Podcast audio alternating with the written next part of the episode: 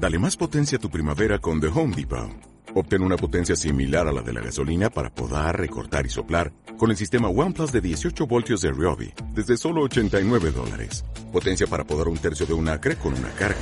Potencia para recortar el césped que dura hasta dos horas. Y fuerza de soplado de 110 millas por hora. Todo con una batería intercambiable. Llévate el sistema inalámbrico OnePlus de 18 voltios de Ryobi. Solo en The Home Depot. Haces más. Logras más. Bueno, pues eh, muchas gracias a todos los que habéis estado esperando. Perdón por el pequeño retraso debido a unos problemas técnicos. Soy un tío blancuetero y me acompaña Fernando Díaz Villanueva. Y al otro lado del aparato tenemos al gran Antonio Escotado que nos va a regalar unos minutos de su tiempo eh, a partir de, de la salida de su último libro que se llama Los hitos del sentido, notas sobre la Grecia arcaica y clásica, que lo voy a dejar aquí. El libro, por cierto, lo tenéis en el enlace por si lo queréis comprar por Amazon o si queréis ir a la casa del libro, pues también podéis hacerlo. Eh, ¿Qué tal, Fernando? Espero que estés bien. ¿Y qué tal, Antonio, al otro lado, en Ibiza? Pues un carrito, que a ver si se enciende. Ahí. Bien, bien, bien. Normal. Normal. Bueno, eso es mejor que mucha gente ahora mismo. Bueno, Sí. eh, Podemos. eh, bueno, Antonio, me ha encantado tu libro. Lo acabo de terminar. Gracias. y me ha gustado muchísimo, digno de, una escotadía máxima, ¿vale? Una obra de madurez profunda y además a mí me ha permitido pues volver sobre la filosofía griega, que era algo no que tuviese abandonado, que realmente nunca agarré porque a mí la filosofía nunca me interesó demasiado, y menos ir a los autores originales y me ha permitido repasarlo, pensar sobre ello. Bien, hay una, una serie de temas que mientras leía, pues he tenido, mm, bueno, los fui apuntando en el iPad, viendo pues eh, cosas que decías, eh, parte de tu análisis que me han parecido muy interesantes. Entonces, he tratado que no fuesen muchos, pues cinco o seis, porque no nos va a dar tiempo a más. Y el primero de ellos es el tema del sacrificio transferencial, al cual haces referencia en, eh, pues al principio del libro, de lo primerito que tratas, ¿no? Eh, comentas que la filosofía griega es completamente ajena a él, pero claro, eh, la filosofía lo es, pero no lo era la antigua Grecia. La antigua Grecia estaba llena de sacrificios, de sacrificios rituales. Ahí tenemos, por ejemplo, la hecatombe, que era el sacrificio de 100 bueyes, y la religión eh, griega es... Pero era de la religión eh, judía, ¿eh? Eso era un sacrificio judío, acuérdate. Sí, sí, sí, sí, pero que- Se hacía en Jerusalén. En Grecia no se hacían sacrificios más que así de... Yo creo que sí que se mataba algún buey de vez en cuando, pero no cien como en Jerusalén. Pero es cierto, es un poco repugnante del ser humano que sagrado y sangriento sean la misma cosa. Pero esa es la triste verdad del caso. Por eso cuando vino Jesús a decir que el sacrificio sangriento estaba prohibido, no se lo podía consentir, la conciencia pues hizo algo muy fuerte. Acuérdate el emperador Juliano y todo esto, venga a abrir, a, yo qué sé, una serpiente, un, un lagarto, un pollo, y a mirar ahí las vísceras. Era una época donde se consultaba todo antes de hacerlo. ¿Cuántas batallas se han perdido? Porque estaba el alúspice y no le encontraba el páncreas al, yo que sé, al pez. Es increíblemente supersticiosa la antigüedad. ¿Te acuerdas que empiezo el libro con la diferencia entre pensamiento mágico y pensamiento? ¿He contestado con esto? Bueno, Sí, tú te sientes sí, contento con la completa, respuesta. completa y absolutamente. Y además, eh, más o menos me esperaba una cosa así. Bueno, vamos a pasar a otro tema. Vale, bueno, ¿no? ahora le, pregunto yo para ir un poco turnándonos. Eh, en tu libro hablas de cómo Sócrates habla de cómo la decadencia de su ciudad pues es consecuencia de la confianza que les habría dado el ser muy superiores al resto en el pasado y que la receta para recuperar su antiguo valor es o redescubrir los modos antiguos o copiar las buenas prácticas de los que ahora pues estarían predominando. Y esto he pensado que parece algo obvio, pero que no siempre nos aplicamos. ¿Por qué existe esa tendencia que tenemos en repetir una y otra vez los errores del pasado o en emular modelos de sociedad que han fracasado pues una y otra vez, Antonio? Pues mira, porque creo que es difícil eh, hacer lo que uno dice y decir lo que uno hace. Sócrates lo hizo en grado eminente. Y por eso lanzó una ética con toda la insolencia de decir esto puede ser de mayores y de, y de menores, de ricos y de pobres, de mujeres y de hombres, de valientes y de cobardes. No se crea usted que la ética está compuesta por mandamientos de sacrificio, eh, como los que acabamos de hablar, de que implicaban matar a un animal y, y buscar dentro de sus vísceras signos de una cosa u otra, sino que las virtudes siempre son cosas que las hacemos por amor propio y por interés, claro. Pero ese amor propio es muy sublime, muy, muy refinado, porque claro, no es tan fácil encontrar la virtud. La virtud, como es el término medio de extremo siempre, pues bueno, un poquito de reflexión eh, sí que requiere. Sócrates decía, sin embargo, que es muy fácil eh, ser virtuoso, porque ser vicioso siempre sale a poca cuenta son personas que están continuamente de resaca. Por ejemplo, Sócrates, que era chiquitito, de ojos demasiado redondos, nariz chata, eh, cuerpo no del todo bien hecho, decían que era el hombre más feliz de la ciudad. ¿Te acuerdas que Xenofonte citó ahí un texto diciendo, nada había mejor que acercarse a este hombre y permanecer cerca de él porque su entusiasmo se contagia. Y claro, luego el hombre este tenía esa víbora dentro y cada vez que alguien se le acercaba diciendo, ay, qué a gusto estoy contigo, empezaba a preguntarle y lo dejaba en pelota. Salvo que esa persona se enderezase, como decía Sócrates, se enmendase y empezara a usar bien su tiempo es decir, a usar su tiempo en ser virtuoso. Y ser virtuoso es obra de una forma que cumple tu interés, pero que no la haces por temor a un castigo ni por aspiración a una recompensa. La haces porque es su propio premio. Es decir, vale en y por sí. Figúrate, por ejemplo, entre la temeridad y la cobardía, la valentía. Pues la valentía es una virtud. Entre la eh, perder la fortuna en el juego, en cualquier cosa de ese estilo, o ser un roñoso, pues la virtud es ciertamente ser magnánimo, es decir, generoso en las propinas y siempre pagador de tus deudas. Dime, me callo ya, he puesto un poco de persiana. No, no, no, nos gusta escucharte y nos gusta escucharte mucho.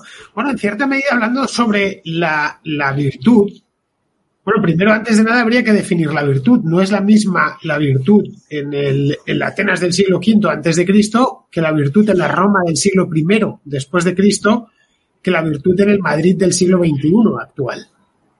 En griego es arete. Virtus es, en latín y además que tiene ahí la raíz vir, virilidad que es muy romana, claro, que no está en griega, porque los griegos, ¿te acuerdas que eran un poquito, eh, pues eso, libertinos, licenciosos? Todos decían que eran, se consentían un poquito demasiado en el sentido de el sexo, las drogas, no tenían rock and que lo sepa, pero eh, los vecinos de los griegos siempre decían que era una gente degenerada, depravada, tal. De eso se les ha acusado mucho tiempo. Por ejemplo, Catón el Viejo alegó para negar la entrada a una embajada de filósofos griegos que habían patrocinado en unos cuantos, digamos, uniones eh, sindicales y también un grupo de patronos y también unos eminentes eh, filántropos romanos habían invitado a filósofos griegos y dijo Catón, como censor que era, esta es una pandilla de maricones y no pueden eh, entrar aquí porque no nos van a enseñar más que malas costumbres.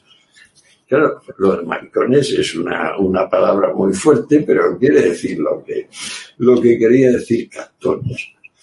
Pero sin embargo, si lo miras un poco más por debajo, Catón lo que tiene miedo es de que los griegos son increíblemente ingeniosos, increíblemente atractivos, capaces de seducir a hombres, mujeres y lo que fuere.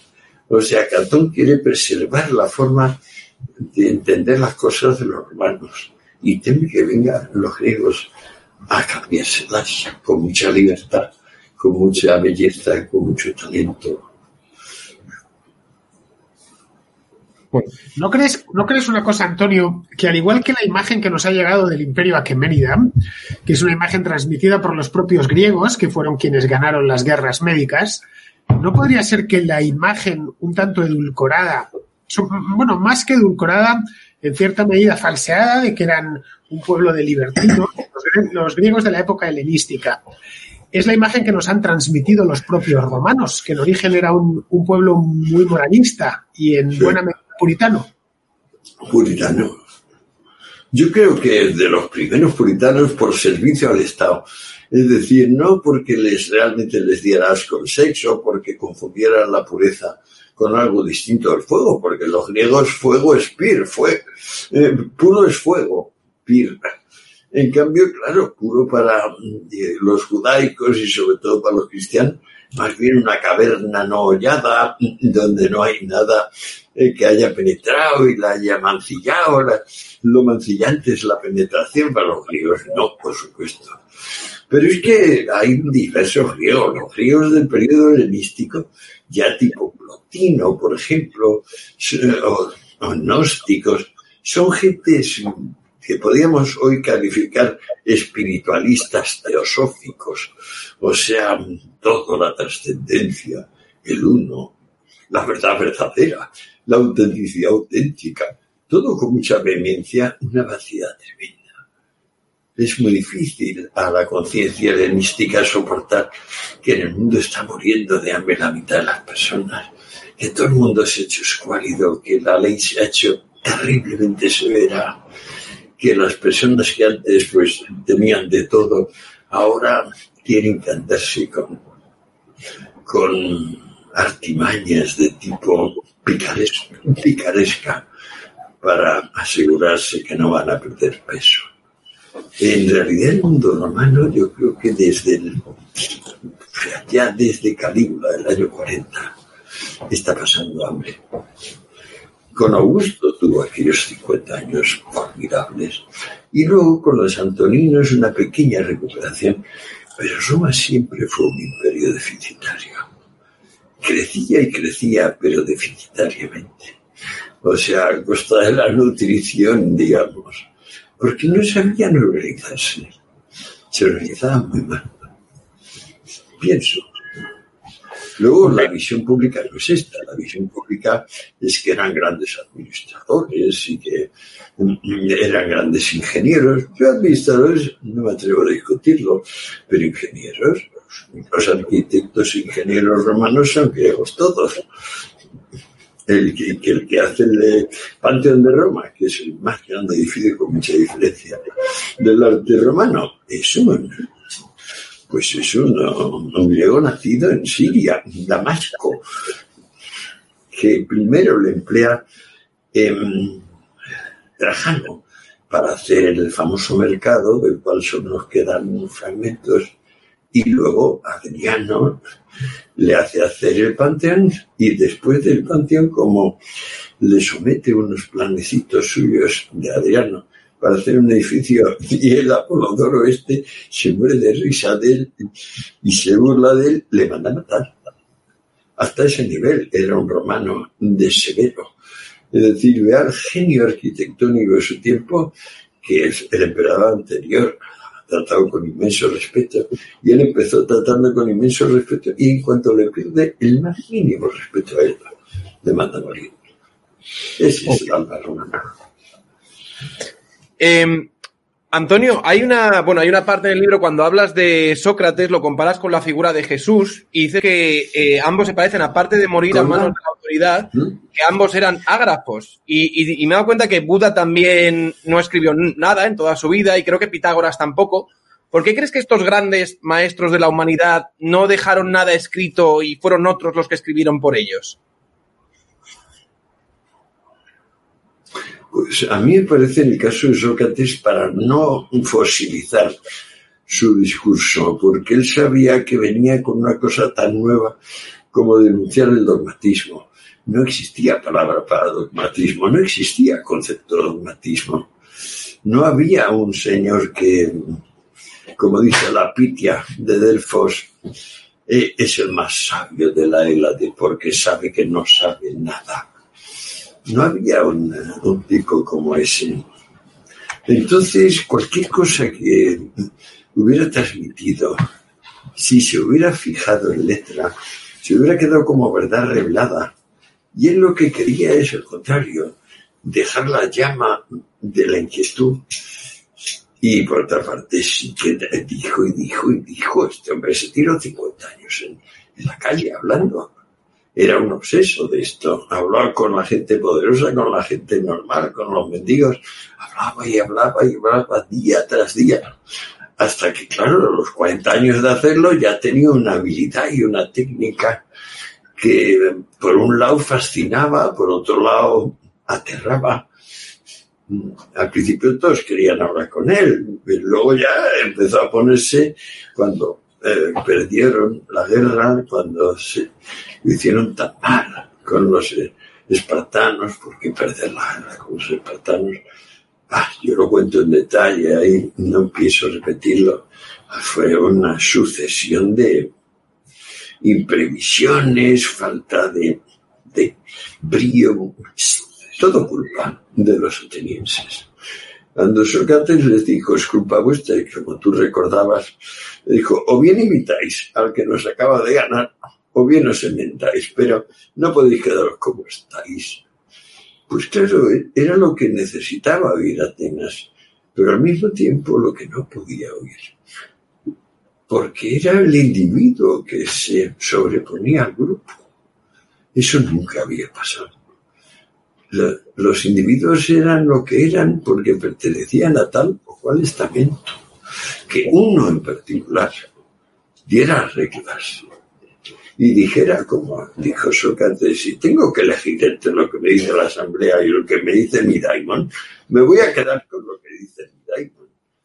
Y claro, esto desafiaba la costumbre, desafiaba la regla trimilenaria de no, no hay nada más grande que el conjunto, que la asamblea, donde están representados todos los estamentos. Ahora, por otra parte, y la tiene estaba secretamente encantada de tener al hombre más sabio de la Hélade. Se sentía orgullosa en gran medida. Y digamos, matarle y luego arrepentirse. Esta es la gran secuencia que cuenta Atenas en ese momento, de la cual salen directamente Platón y Aristóteles, nada menos. Y las escuelas, claro, que las escuelas son la hostia solamente imaginar a los estoicos y a los epicúreos, ya quítate el sombrero, tío blanco hetero, quítatelo, porque francamente, qué gente más simpática. Una, una, una puntualización que quiero hacer en referencia al dogmatismo, porque es algo que en la parte de Socrática habla, o sea, la parte en la que hablas de Sócrates eh, lo desarrollas bastante. ¿Tú crees que los enemigos de la civilización, este directo se llama eh, aprendiendo a pensar, ¿vale? ¿Tú crees que los enemigos de la civilización son aquellos que dejan de aprender porque piensan que ya lo saben todo? Seguro. Quizá haya algún enemigo adicional, pero esos seguros que son enemigos a muerte. Bueno, es que terrible. Sócrates les llamaba incoherentes. Sócrates tiene eso que yo llamo el razonamiento seminal. Por eso Aristóteles dice que es el padre de la definición, el que el que inventó la, concatenación de juicios, y yo creo que sí, que fue el que lo hizo. Y, entonces, para Sócrates, cualquier cosa que fuera eh, separar el ser del hacer era mala fe no solo era una tontería, era mala fe, era voluntariamente romper el discurso que podía haberse mantenido con un poquito más de educación y menos huida a, la, bobada. Y era muy difícil de escapar de, de sus tardos verbales, eso es evidente, si no, no lo hubiera matado. O sea, hay que llegar a un límite muy alto. Cuando la Pitia, que es la institución más prestigiosa de Grecia, un equivalente a la Santa Sede, oiga, papá, él dice, el hombre más sabio, eso es ponerle bajo la protección de los dioses. Y sin embargo, nada. También en el libro cuento la inaudita serie de chulerías que va haciendo este hombre antes. Porque, claro, hay que fastidiarse. Primero le dicen que paga una multa y dice que no le da la gana. Luego le dicen que, bueno, que se escape y dice que no le da la gana. Y luego le dicen que beba la cicuta y siguen teniendo la puerta abierta y no se escapa. Se la bebe. Bueno, era muy chulo. Más chulo que un ocho. Más chulo que Ahora es muy distinta su historia a la de Jesús, porque Sócrates lo único que dice es, si tengo que elegir entre mi conciencia y lo que me dice la asamblea, me quedo con mi conciencia. Jesús no deja muy claro ante el pretor romano si es verdad que es el Hijo de Dios y el Rey de Reyes. Imagínate, para Sócrates, Hijo de Dios y Rey de Reyes. Hubiera dicho, colmo el dogmatismo, esto es una estupidez de enormes proporciones. No participaré en semejante conspiración. Una, bueno, el, el libro en sí es una reivindicación de Sócrates, pues prácticamente desde el principio hasta el final. De hecho, Me temo que sí. básicamente dices que has vuelto a Sócrates y que más has vuelto con fuerza. Hablas en, a lo largo del libro que en la antigua Grecia amanece una figura que es la del sabio. El arquetipo Sí. sabio es Sócrates, pero no el único. Bueno, de hecho, por si la audiencia que nos está viendo y escuchando no lo sabe, Sócrates no dejó nada escrito. Todo lo que sabemos de él es a través de Platón, básicamente, aunque bueno, otros autores como el Xenofonte. Claro. Bien. Sabios también hay en la filosofía y son de la misma época, del entorno del siglo VI, el siglo V antes de Cristo, como Lao Tse, por ejemplo, el padre del Tao, o el propio Confucio, que es de la misma época, la escuela de los nombres, que es la, la lógica china, es también de la misma época. Es decir, se está produciendo sin contacto ninguno con la antigua Grecia. Se está produciendo un fenómeno similar en el otro lado del mundo en esos momentos. Sincronicidad, que diría Jung, ¿no? Sí, Aunque, efectivamente. sincronicidad, aunque a mí lo de Jung me suena un poco como a superstición, a Madame Blavatsky, la teosofía, ciencias ocultas y todo ese tipo de cosas, la gran magia, no me, no me acaba de seducir. Pero sigue con lo de los sabios, porque es que ahí está. El sabio no es como el guerrero, no es un comerciante, no es un padre de familia. Sabio es un personaje nuevo que no tiene ambiciones políticas ni de dinero, pero sí que ambiciona y, y totalmente la independencia. Y va armado de tres cosas fortísimas. El- la de el autoanálisis, o sea, conócete a ti mismo, el no voy a desear nada imposible. Y el la mesura es fundamental en todo, pero sobre todo para comer y tomar drogas. Esos tres rasgos, pues definen a un hombre realmente distinto. Acuérdate que los siete sabios de Grecia, si no recuerdo mal, están en Diógenes Laercio, pero el único que nos ha quedado así conocido es Tales, Tales de Mileto, padre de la filosofía. Hay bastantes más, hay un par de tiranos, pero no hablamos de ellos. Lo que han hecho es quedar ahí como sofós. Recuérdate que el sabio es el sofós.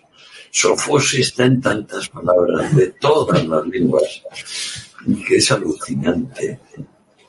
Filosofía. Por ejemplo, ¿te acuerdas cuando le preguntan a Pitágoras eh, qué es el filósofo?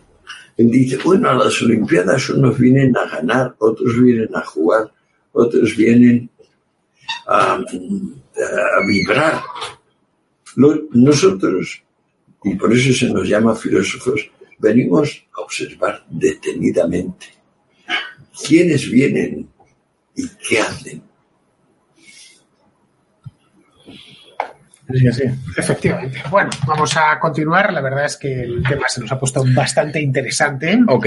Bien, eh, como supongo que ya sabrás, está participando la gente Eh, Yo estoy viendo, estoy viendo cosas. sí. no sé si lo estás viendo, pero tenemos a Sí. un montón de gente. Ahora mismo, para no interrumpir la entrevista, no lo haremos, pero al final guardaremos 15 minutos, que empezarán dentro de 10 minutos, 15 minutos para la gente que ha puesto superchats y preguntas para ver que le puedas contestar, Antonio, y que no se queden con las ganas. Bien, tú como, bueno, no como sabes, podríamos calificarte a ti de sabio, Antonio. Yo creo que cumples las características, eh, que no suene esto a peloteo, ni- No, no, ya sé. ¿no? pero creo que eh, cumples con las características que nos que acabas de enunciar. Es decir, A mí no me gusta lo de intelectual. Ya lo sabes, Fernando, que lo de intelectual me sienta mal, pues parece que es una cosa como restringirme a, a un terreno eso, a la mente, mentalista, no sé qué.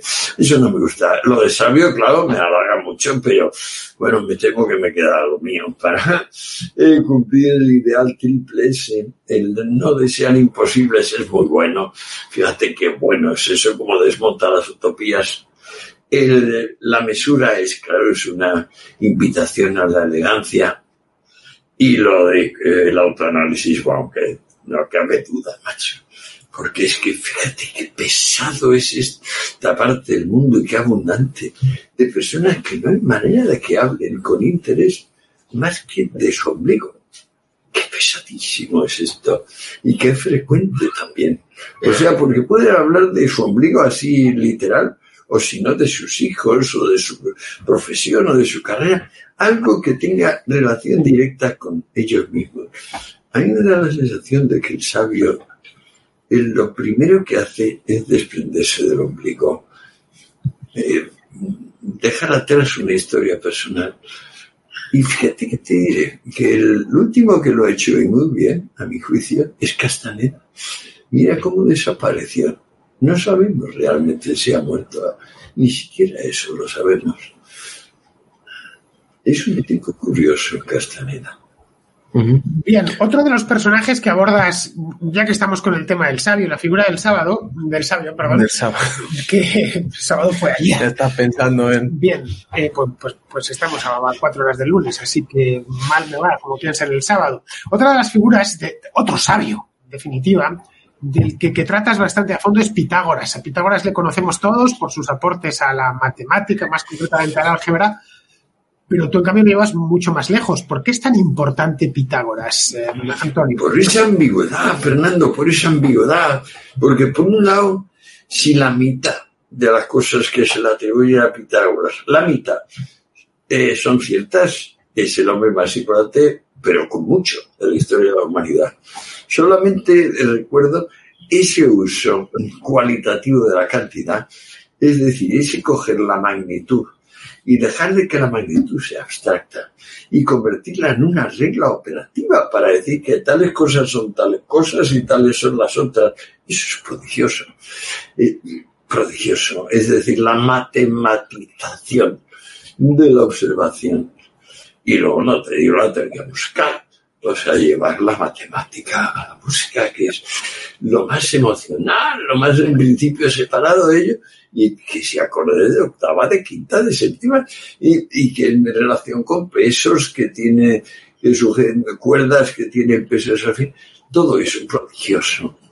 Pero hay una ambigüedad total, porque este hombre resulta que es el, el Mesías de una sociedad secreta que parte de las cosas que hacían las conocemos, son absurdas, como lo de no comer habas, no acercarse a las habas y no comer tales cosas.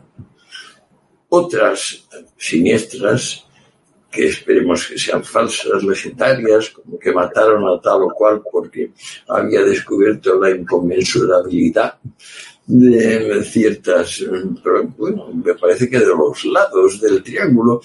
Y esto es peligroso. Y también la cosa está de números mágicos, misteriosos, números que nada más que como tales números le permiten hacer prodigios. Es decir, es como una prolongación de la magia, diciendo que ya no es magia, que es el, eh, el primer tratamiento científico de la cantidad tal. Entonces, ambigüedad de los pitagóricos ha hecho, por ejemplo, cosas tan graves como que los números reales, que como saben tienes infinitos decimales, que rompen la armonía de la naturaleza. Pero que lo dicen en serio, lo llega a decir, por ejemplo, Kepler o Arquímedes, rompen la armonía. Pues llevarlo a estos extremos es que hablan de unos números de una manera que no es como hablamos nosotros. Porque nosotros, claro, números reales, imaginarios, cardinales, ordinales, muchos tipos complejos, tal. Pero no se nos ocurre que tal forma del número o raíz cuadrada de menos dos, que es abominación y monstruo. ¿Cómo que monstruo? ¿Lo dice en serio? ¿Lo monstruo? Pues me temo que algunos sí. Ok. Antonio, eh, tú siempre has dicho que, pues en tus libros, en vez de escribir lo que ya sabías, pones lo que has ido descubriendo en ese proceso de investigación que es eh, el proceso de escritura de tus libros, ¿no? Eh, más allá de esta vuelta a Sócrates o esta reivindicación de Sócrates, ¿podrías compartir con nosotros cuál ha sido tu mayor descubrimiento escribiendo los hitos del sentido? Pues sí.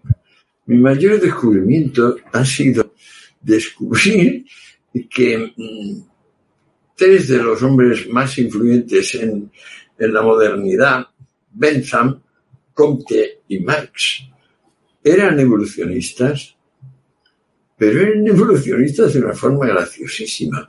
Es decir, pensaban que la naturaleza hasta entonces había evolucionado y había llegado hasta el extremo, pues eso, de que según Comte, pues lo que había que seguir es el placer del mayor número. Según Bentham, según Comte, lo que había que hacer, instaurar, es la dictadura práctica. Orden y progreso, como dice la bandera brasileña. La dictadura práctica. Y el tercero, que lo que había que instaurar era la dictadura del proletariado.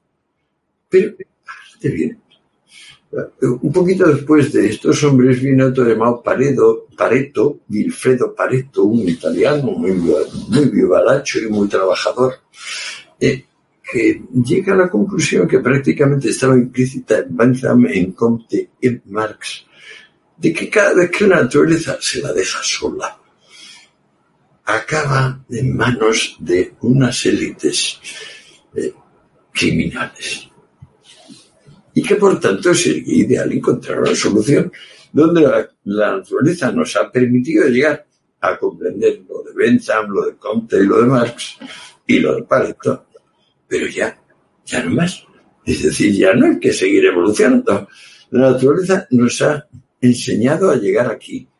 Pero una vez que hemos llegado aquí, ya tenemos la receta para no seguir dependiendo de la naturaleza y crear sociedades perfectamente coaguladas esto es lo que he descubierto escribiendo este libro. ¿Hasta qué punto estamos ahora ante evolucionismos congelados? ¿Hasta qué punto hemos llegado a, a profesar el culto de lo imposible a través de esa corrección de la naturaleza? La naturaleza nos ha llevado hasta ahora pero ya no hace falta, nosotros somos mejores que la naturaleza. Empezamos a dar lecciones a la naturaleza. Eso me preocupa, pero ya no tengo tiempo ni energía para abordarlo. Me limito a proponer que el gran salto es ver que hay vida en las altas energías y que hay vida en las bajas energías. Pero claro, caramba, entre vivir en el núcleo del Sol y como vivimos nosotros, con una prostata creciendo como un balón de rugby, pues es muy distinto. Sin embargo, la generación y la corrupción es común a todo lo que vive. Y Fernando y, y tío Blanco, una pregunta. ¿Vosotros pensáis que hay alguna cosa de todo el ancho cosmos que no sea vida muerta, trozo de vida sida. Yo tengo mis dudas. Me da la sensación de que los cuerpos siderales son, bueno, algo parecido a los cementerios, pero que siempre ha habido un ser animado Lo que claro, se ha animado como el sol. Ya me dirás qué relación tiene con un gusano. Pero generas y corromper. Si tienen en común esas dos cosas, tienen en común la sustancia. Y esa sustancia es el cambio. Si asumimos el cambio como, como una parte que nos damos cuenta de que esas últimas tres teorías de naturaleza coagulada son un disparate, aparte de eso conseguimos darnos cuenta de que unir las altas energías y las bajas es la tarea del pensamiento. Es lo que le falta al pensamiento. Ale, ale, que me he enrollado como una persona. No, no, no, encantados de que te enrolles. Estábamos ¿no? todos pendientes así a la pantalla. Hemos puesto esto para que te vayas eh, haciendo cargo ya, Antonio, de que eres un sabio. De hecho, si pudiéramos eh, viajar al pasado 2500 años y traernos al presente a Sócrates en persona, en carne mortal, una de las cosas que probablemente te sorprenderías es que tú eres más brillante. Porque has tenido muchas cosas que Sócrates no tuvo. A fin de cuentas era un griego, un ateniense. Y murió con 34 años. Claro, No, no, no, con Sí, no, 69. antes de Cristo, que no tuvo, no vio nada. Tú has recibido una cantidad de información, estás mejor alimentado, todo. Es decir, cualquier sabio del tiempo presente es más brillante que el de hace 2500 años, aunque sea solo por la cantidad de años que vivimos y que tenemos experiencia y tal. Entonces, eso de entrada. Eh, Ya está bien de admirar tanto a tipos que vivieron hace 25 siglos y no prestar admiración a los que están viviendo entre nosotros. Además, a, a, a mes a mes, que dice. Sócrates era de Atenas y tú eres de Madrid, lo cual, pues, eh, eso yo creo que es motivo, motivo. Eso es un punto- extra es un punto de extra, claramente. todavía. Un putazo. Hablando del tema de los cuerpos celestes, que acabas de hacerle, de hacer eh, referencia, uno de los, eh, de los, las partes nucleares de tu libro, y que más desconcertado creo que va a dejar a los lectores, o que ya ha dejado a los lectores que se han aventurado en él, es el del Big Bang como dogma de fe. Es una pregunta que te haces y que la lanzas al aire, y lo mejor de todo es que la, la desarrollas. Sí, sí. ¿Qué es eso del Big Bang como dogma de fe? Bueno, es, eso es- es- ya lo dicen varios premios Nobel que han escrito libros, primero defendiendo el Big Bang y luego reconociendo que, claro, aquello no es más que lo del Génesis, eh, pero dicho de una forma abstrusa y, y fechándolo en años y en, sobre todo justificándolo por lo único que no sirve como justificación, que es coger y decir, pues fíjese, eso empezó con un momento donde todo lo imposible fue posible. Dice, hombre, si usted se permite eh, explicar lo posible por lo imposible, pues lo aplicamos a todo y verá usted hasta qué punto es un abuso. Porque, por ejemplo, en derecho, para probar una cosa, uno tiene que probar que estaba allí, porque eso significa que no estaba allá. Pues estos señores del Big Bang lo que dicen es que demuestre usted que mi teoría es equivocada. Es decir, demuestre usted que yo soy culpable. Y, pero claro, el policía lo que le dice, no, si yo no necesito que usted diga culpable o no, que me diga qué hizo a tal hora, tal día. Eso es lo que le pide. Pues bueno, en el caso del Big Bang, ¿qué hizo a tal hora, tal día? Pues tenemos un tal Stephen Weinberg que nos cuenta los siete primeros minutos del universo, lo fecha aquello y dice, esto es que hubo un momento, el previo a la sopa cósmica, donde todas las leyes físicas se invirtieron. Entonces hubo un punto de densidad infinita, es como punto de densidad infinita, punto es inextenso.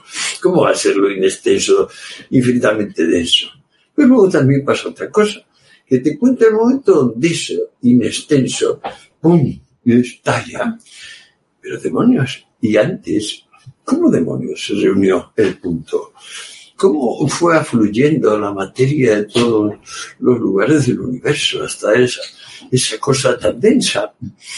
¿Cómo puede usted decir mm, algún argumento directo, alguna prueba directa? Esta? No, no. Las pruebas que aducen son circunstanciales, colaterales. Es decir, exigen una prueba de, oiga, pruebe que yo estoy equivocado, que todos los juzgados del mundo, Fernando, desde que el mundo es mundo, excluyen llamándola probación diabólica o falsedad.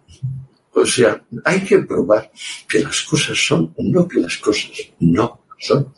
En concreto, que mm, mi teoría es equivocada. Nadie va a probar que tu teoría es equivocada. Haz el favor, caballero, de probar que tu teoría es correcta. Eso es la nota del libro. Bueno, pero la- el Big Bang no deja de ser una hipótesis. Claro, eh, pero como hipótesis, como hipótesis me vale, pero si es que ahora ya no es hipótesis, los 2.000 y 20.000 físicos teóricos que están en Ginebra en el gran donut ese, no lo toman como hipótesis, Fernando. Por ejemplo, Newton decía que la gravedad era un misterio, pero que él había descubierto que ese misterio, pues bueno, tenía una, una aceleración determinada y con eso bastó para hacer todas las órbitas, calcular el universo y explicarse gran parte de los movimientos visibles. Muy bien, pero para Newton siempre fue un misterio. Para estos, para los posteriores, la gravitación, la acción a distancia, no es misterio alguno. Está autoprobada. Es decir, de- para Newton, lo que ahora llamamos campo, era una inteligencia absurda que ningún entendimiento razonable toleraría. Porque acción a distancia no puede ser, siempre tiene que ser por choque, por tracción, por to- tocándose las cosas. Y por eso también desarrolló la hipótesis de Letter, es otra de las cosas a, las que se ha renunciado. No, pero lo curioso es que todos los físicos actuales no ven en el Big Bang una hipótesis, que yo también lo veo como hipótesis. En realidad se le ocurrió a un tío de Darwin, a Erasmo, eh, a Erasmus Darwin, en un poema muy gracioso, astronómico de aquel hombre, lo del Big Bang. No, no, no es una hipótesis, es la certeza, amigo mío. Es la certeza. Por eso han estado buscando más de 60 años eh, la partícula que confiriese la masa, el bosón de Higgs. Y ahora lo han descubierto, pero qué desgracia, que descubierta la partícula que da masa, luego dices, bueno, y ahora que ya he descubierto esto, ¿qué me dice del resto? ¿Qué novedades aporta? ¿Qué intuiciones me trae haber descubierto lo que llevo buscando 70 años? Pues que yo sepa ninguna. O sea, la película del universo sigue siendo lo mismo. Seguimos disparando altísimas energías, partículas de unas cosas sobre otras cosas. Y bueno, a esperar. Ya de, en esa misma nota yo expreso la certeza de que por simple serendipia, es decir, buscando una cosa, encontrando una cosa distinta de la que se buscaba, del enorme artefacto de Ginebra, vamos a sacar descubrimientos maravillosos. Posiblemente los que nos permitan transponer mejor la vida de altas energías a la vida de bajas energías. Que ahí sí que veo una cancha bien corta para los para la humanidad futura. Fernando, no sé si quieres decir algo para ir finalizando, porque me ha dicho Jorge que luego leamos algunas de las preguntas Vale. que nos ha puesto la audiencia. eh, podemos, pues tengo aquí tres temas, vamos a que quedar con uno. Podemos eh, hablar un tema que es muy tuyo, Antonio, que te gusta mucho y que además lo desarrollas fantásticamente bien, no solo en este libro, sino además en persona, y eres muy convincente haciéndolo, es el tema del epicureísmo, es decir, el culto al placer carnal, ¿no? La destrucción de Sibaris, de la palabra No, Sibaris. pero no tanto carnal como placer sensato, placer calculado, placer que no va a dar dolor. Bueno, el- culto al placer, en definitiva. Es decir, ¿tú crees que nuestra cultura, 2500 años después, sigue oscilando en los mismos términos? No, yo creo que han pasado cosas muy curiosas. Al desaparecer la represión sexual, han cambiado muchas cosas, pero tantas, tantas, que a mí me coge fuera de juego. A ti no, pero probablemente tienes edad para ver lo que ha ido saliendo del caso. Yo es tan distinto que no me atrevo a, a decir nada. Lo único que me atrevo a decir es que dejó de estar embalsada la libido. Eh, Antes estaba represada. Se abrieron las compuertas. Y entonces ha surgido por una parte toda esta tontería de las fiestas del orgullo de tales y de cuales, Imagínate que ahora hacemos una fiesta de orgullo a los filósofos o una, una fiesta de orgullo a los, a comunicadores o a los influencers. O sea que eso revela que había antes, pues eso, un complejo muy fuerte, una sensación de, de inferioridad y de, y de peligro. Me alegro de que al fin eh, se hayan igualado y se hayan superado todas las ideas de que la diferencia sexual eh, tiene algún significado moral o ontológico. Cada cual que elija.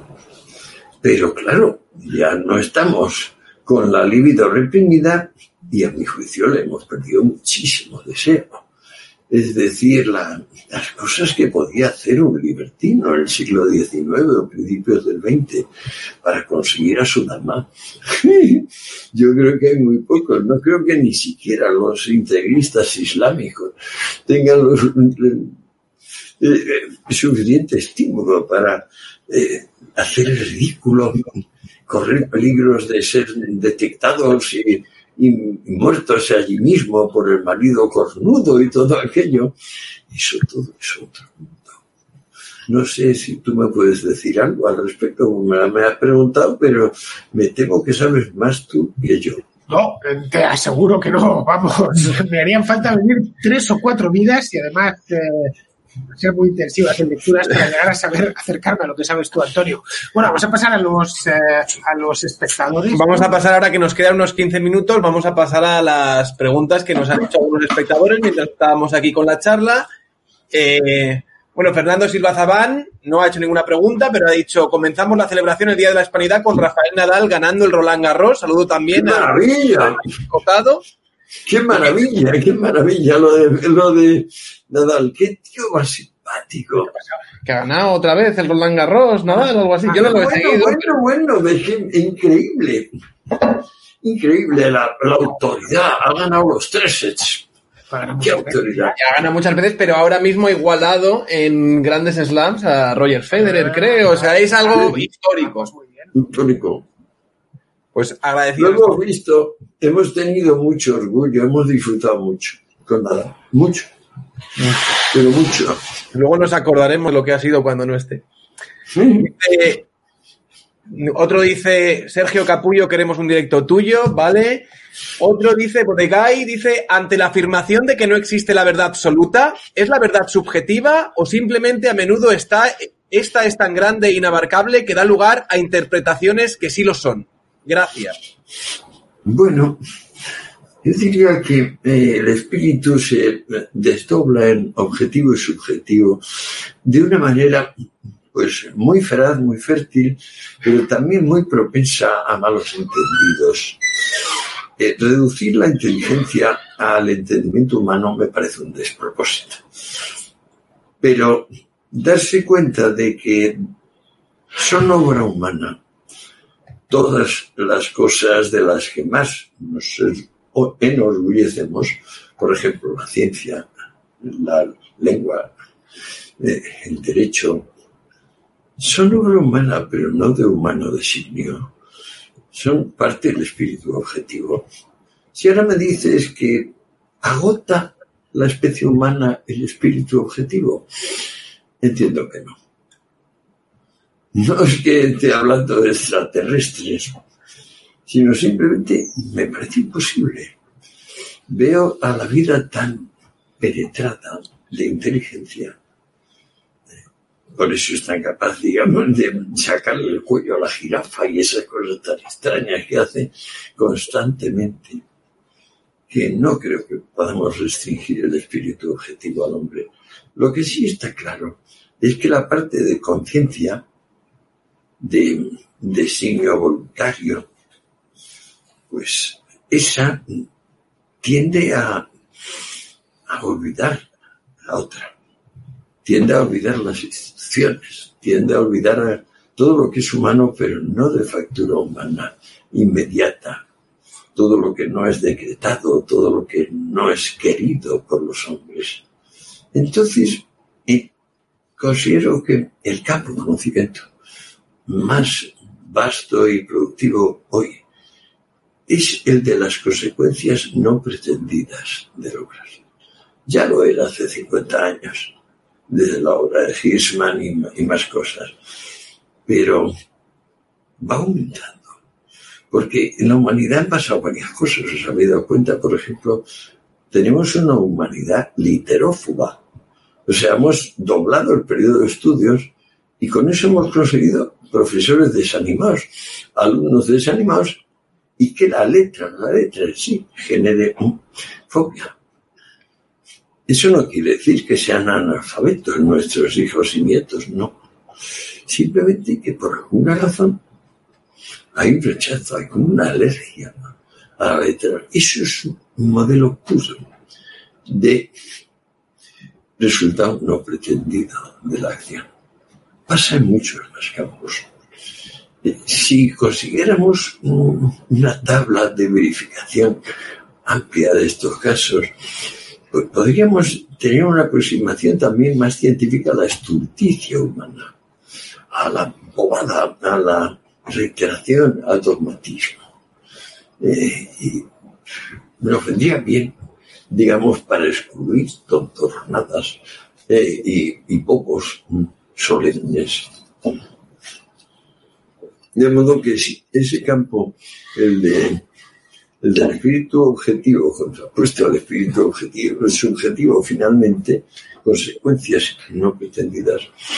Lo veo muy vivo y, y propongo, claro, que nos pongamos manos a la obra. Bien, tenemos aquí otra pregunta. Esta es de un espectador que está en Chile, Antonio, se llama Fernando Silva. Y pregunta lo siguiente, aprovechando el Día de la Hispanidad, que es mañana, ¿se aprende a pensar mejor en español o en el griego de Pues me parece que en español, francamente, lo es bastante difícil el griego si no, si no vienes de ahí, verbos polilizos y cosas de esas. Madre, madre mía, el griego es difícil lengua. Me parece el castellano más manejable.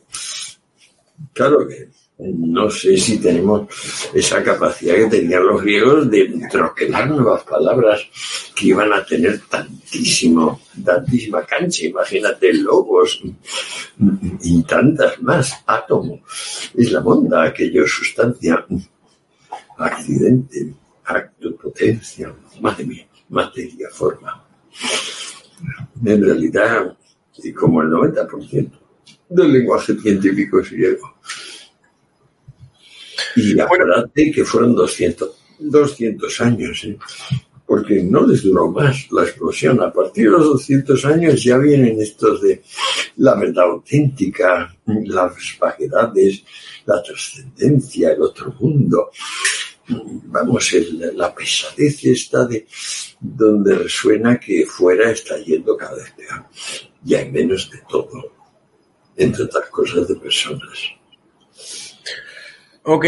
Eh, la siguiente pregunta es de alguien llamado Miguel Ora, que dice que os pregunte a ti, Antonio, y a Fernando sobre la tesis de Rubén Gisbert, que para que no lo sepáis, pues es un trevijanista y piensan que en España pues no hay una verdadera democracia, que es eh, una partidocracia, un sistema de partidos, y sí se podría llegar a un periodo de libertad constituyente vamos. Sí. Hablando. yo con que, se respetase la Constitución me bastaría, la del 78. Pero bueno, con eso ya me daría con un canto en los dientes, según está el patio. Pero ir a constituir de nuevo el país, ya sabes cómo acabaría la cosa, ¿no? En fin, abrir un, no se sabe. ¿Sabes quién lo capitalizaría? ¿Quién lo capitalizaría? Pues están en el proyecto. Así que el resto imagínatelo. Antonio. Pues mira, yo es que eh, constituyente me suena a Maduro. O sea, con aquello de la Asamblea Constituyente, eh, para diferenciarse de la Asamblea Constituida.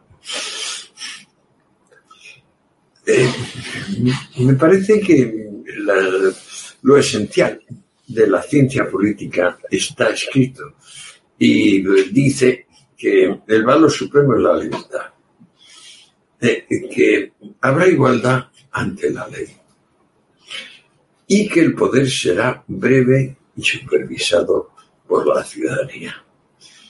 Estos tres principios, ya por sí solos, si se aplican con buena fe, permiten progresar bastante.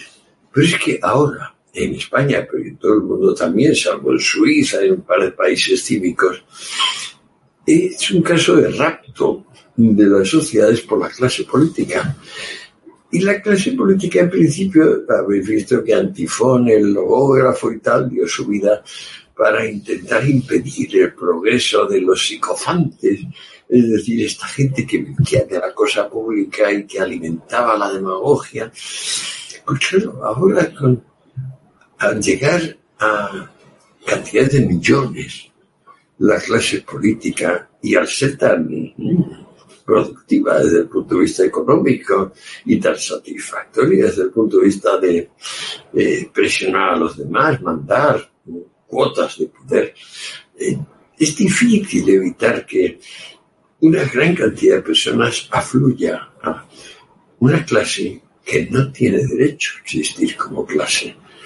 Porque cuando se produce algo, uno tiene una clase y entonces según va produciendo más o menos, asciende dentro de esa clase o incluso salta a la clase superior.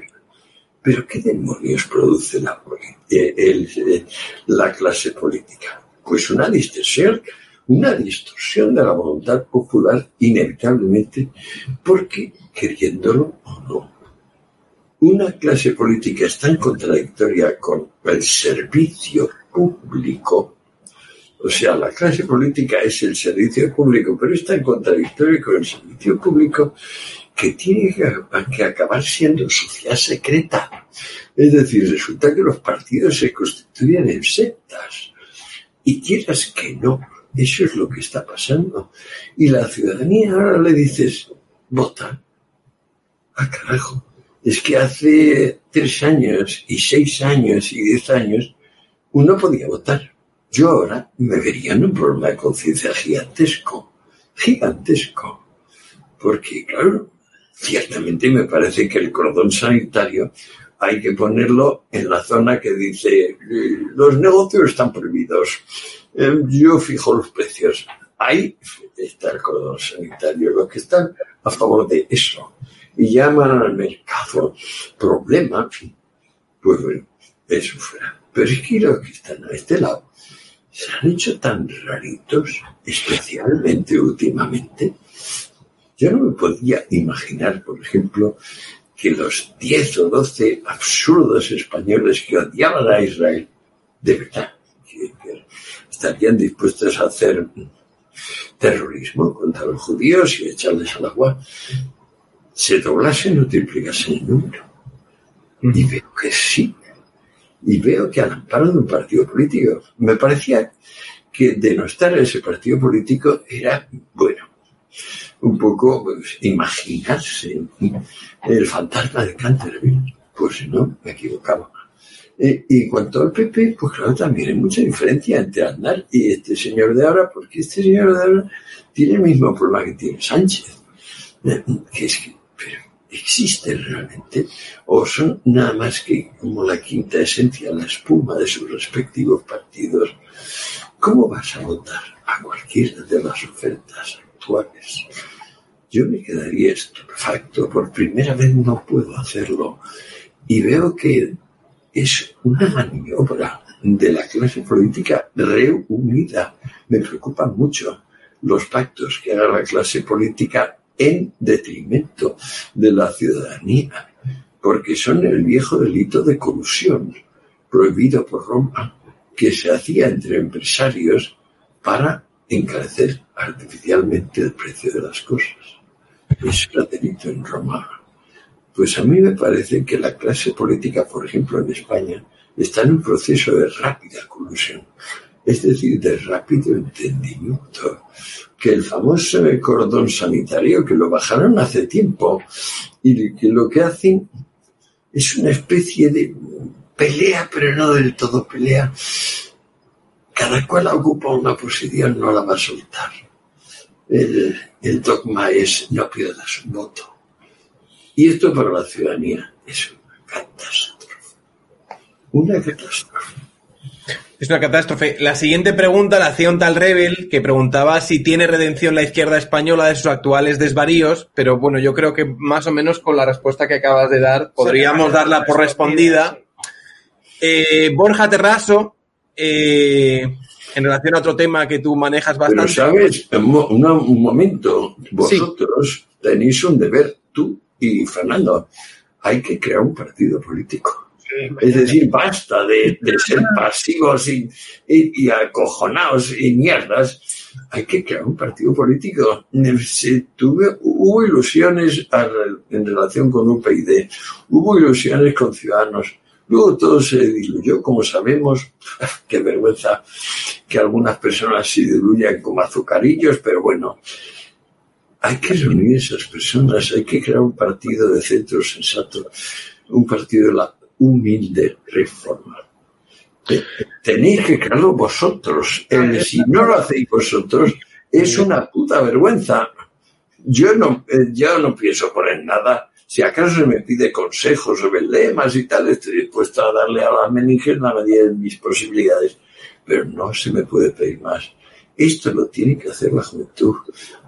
Cuando cumplió 18 años, mi hijo Antonio me dijo, nuestra generación no merece nada, somos unos blandos, estamos consentidos, no deseamos nuestros deseos, no deseamos nuestros deseos. Con eso repetía una línea de las elegías de Duino, de Rilke, que gracias, no lo sabía. Pasaron 10 años, mi hijo Antonio tiene 28. Mi hijo Antonio está obligado a, a colaborar con vosotros y crear ese jodido partido político de la humilde reforma, o si no, se nos llevará a la chingada. Eso, eso Bueno, ya lo iremos, él, sí. va a montarlo él, luego- y luego me haces embajador en Lisboa tú- cuando, cuando Tú me has ganes. visto la facha que llevo. En fin. Eh, Borja Tarraso te pregunta si el LSD es la mejor droga para la concentración, lucidez y el estudio. Y ya que si en caso de no serlo, explícale a Borja Tarraso cuál sería para ti, Antonio, la, la mejor droga para el estudio, la lucidez y la concentración. El MCD, que no sabía que existiera. El LSD. Ah, la LSD. La LSD, perdona. La LSD uh, es una fármaco de un interés enorme para personas que se atrevan a sondear las raíces de su entendimiento. Solo para estas. Pero es de esperar que muchas personas estén interesadas en sondear las raíces de su entendimiento. En cuanto a una droga que te permita concentrarte en el trabajo, digamos preventivamente, pues yo creo que no existe más que el entusiasmo y la conciencia de que, por una parte, hay que salir del nido cuanto antes. Por otra parte, no hay que romper amarras completamente con lo que se creía en ayer. Y luego, para la vejez, sí, para la vejez hay drogas muy eficaces que casualmente son las más prohibidas, pero allá, allá ellos. A mí me está yendo francamente bien las últimas décadas, tomando un, tipo de fármaco que los antiguos llamaban preventivo, eh, antidotario, que entre otras cosas tiene opio, entre otras. Porque se vive más, se, se extiende el tiempo con este tipo de fármacos. Y yo creo que a los viejos lo que peor les sienta es que les den 27 fármacos distintos, que les estén sometiendo continuamente a sondeos. Les meten cosas por la boca, por la nariz, por el culo. De qué asco es todo esto, les sondean la uretra. Yo no creo que esto nos siente bien. Y también aprovecho para decir que la única plaga no es que la gente fume tabaco o que tome drogas ilegales. La verdadera plaga es la obesidad mórbida. El número de personas que tienen esto que empieza a llamarse diabetes 2 mellitus, que coge un peso brutal. O sea, por ejemplo, los, los inuit en Alaska o los de una isla en Indonesia que está toda llena de fosfatos, que parece se llama Huaru. Estos tienen casi el 70% de obesidad mórbida en personas de más de 40 años. Van a vivir poco porque obesidad mórbida quiere decir ya obesidad no es broma, no, no es que te sobran, un- no es la tripita la cerveza, es bastante más. Pero es que claro, la sedentariedad, los coches, la comida que te en el súper, esa basura, esos animales, asesinados de mala manera, porque aún no pueden sentar bien. Y entonces se instaura la avidez, viene el arma la gravedad y pone todo en su sitio. Bueno, eh, realmente nos hemos pasado unos minutos, pero si puedes responder a lo mejor a, una pregunta más que te puede leer Fernando, te dejo que elijas de entre pues, todas estas. A ver, tengo aquí una, una de Vicente Mataix, que es un gran tipo. Vicente pregunta lo siguiente, maestro escotado, empezamos bien, Vicente. Al oírle hablar de los físicos y el Big Bang, me ha venido la obra de Hayek, La fatal arrogancia. ¿Cree que Hayek iba acertado? Pues, desde luego, Hayek es uno de los mejores libros de Hayek ese. Y eh, eh, es uno, uno de sus temas centrales, es eso de las consecuencias no pretendidas que antes mencionaba. Y, por supuesto, el, el comunismo, el socialismo así centralista, mesiánico. Carajo, se me ha caído el... El pinganillo. Sí, sí, pero bueno, por eso digo, vamos a ver si me lo pongo. Era típicamente una voluntad absurda de controlar. ¿Qué más me lo pongo? Era, ver, ayúdame. ¿Estás bien? Sí. Pues sí, era fatal arrogancia, pero los Big Bang eh, se puede considerar fatal arrogancia que yo hable del Big Bang, por supuesto, es lo que, la primera fatal arrogancia. Y también se puede considerar fatal arrogancia que una hipótesis se haya validado ella sola en 70 años. Pero yo diría que el problema realmente es que dijéramos la democracia bien es decir, que todo lo que había de elementos de desarmonía, de discordia, toda tentación de terror, debe pasar por la palabra del perdón. Debe reconciliarse. Ya a Robespierre se lo cargaron y a Just en su momento con la navaja nacional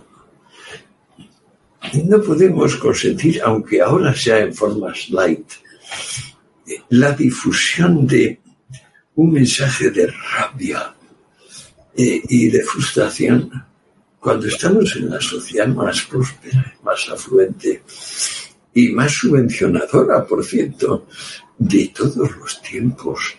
Lo que pasa es que la actitud antieconómica, que es la que denunciaba Hayek, o sea, odiar que le salgan bien los negocios al personal, odiar el interés privado, no darse cuenta de que el interés privado es el interés público. Ni más ni menos. No hay ninguna diferencia entre el interés público y el interés privado, gracias a Dios. Porque también podía haberla y hubiera sido un problema. Pues ahí no. El único problema es que vengan redentores a decirnos la sandez de que están opuestos el uno al otro. Pero es que el mundo es tan claro en este sentido, tan, tan claro, que igual que en países donde no hay cultura ninguna, pero de repente aparece la pasta y el supermercado, llega la obesidad mórbida y el 70% de las personas acaban no pudiendo moverse a los 40 años de donde están puestos. Así también, si consentimos que remanentes del odio se sobrepongan al perdón y a la reconciliación, pues nos va mal y nos va mal por todos. O sea, nadie sale ganando de ese juego. Eh, lo que podemos decir al que viene a decirnos, por ejemplo, que las Torres Gemelas las tiró Bush, ahí sí le decimos, por Dios, lee un poco más, infórmate, tú estás siguiendo un par de canales, por favor, sigue 20 canales, aunque solo sea 5 días. Y eso nunca lo podíamos hacer. Y ahora todo el mundo lo tiene en el teléfono. Me harto de decirlo. Todo el mundo lo tiene en el teléfono. Pero si solo le interesa el puto like, pues bueno, que penque con las consecuencias. Pues eh, había dos o tres preguntas más, pero bueno, eh, ya nos hemos sobrepasado. Sí, coño, sí, vamos a parar, coño. ¿Qué os parece? ya nos hemos sobrepasado diez minutos. Eh, muchísimas gracias, don Antonio, por haber contestado tan amablemente a todas las preguntas que te hemos hecho. Eh, Fernando. Pues nada, gracias Antonio. Te estamos esperando aquí en el foro para que vuelvas cuanto antes, eh, que aquí se está mejor que en ningún otro sitio, que no te cuenten milongas por ahí. Tiene además el otoño, que como bien sabes, como aquella canción de Antonio Vega, pasa el otoño en Madrid y que te pille aquí. Así que espero que mm, interrumpas tu, tu bueno, no, es que no, no, me tengo acordando que no. He visto tus fotos de Madrid que me encantan. Estás publicando foto tras foto de la de todo lo bella que es Madrid. Pero claro, como tienes talento de, para encuadrar y tal, pues bueno, eh, son una delicia. Pero si esto, Ibiza, bueno, cojones. Esto son unas bondades climáticas inexagerables. Y en el interín, yo llegué en el 70 y se comía hediondo. En el interín se come divino. O sea, que yo me quedo aquí. Otra cosa es que de repente pudiera dar una conferencia a algún sitio y lo dudo, pero yo me quedo aquí. Bueno, pues que en Ibiza también se está bastante bien. Bueno, Antonio, pues muchísimas gracias por la entrevista y, y nada, para lo que quieras, aquí estamos. Sí, Sergio, sí, sí. Bonito. Pues nada, perfecto. Me gusta veros, chicos.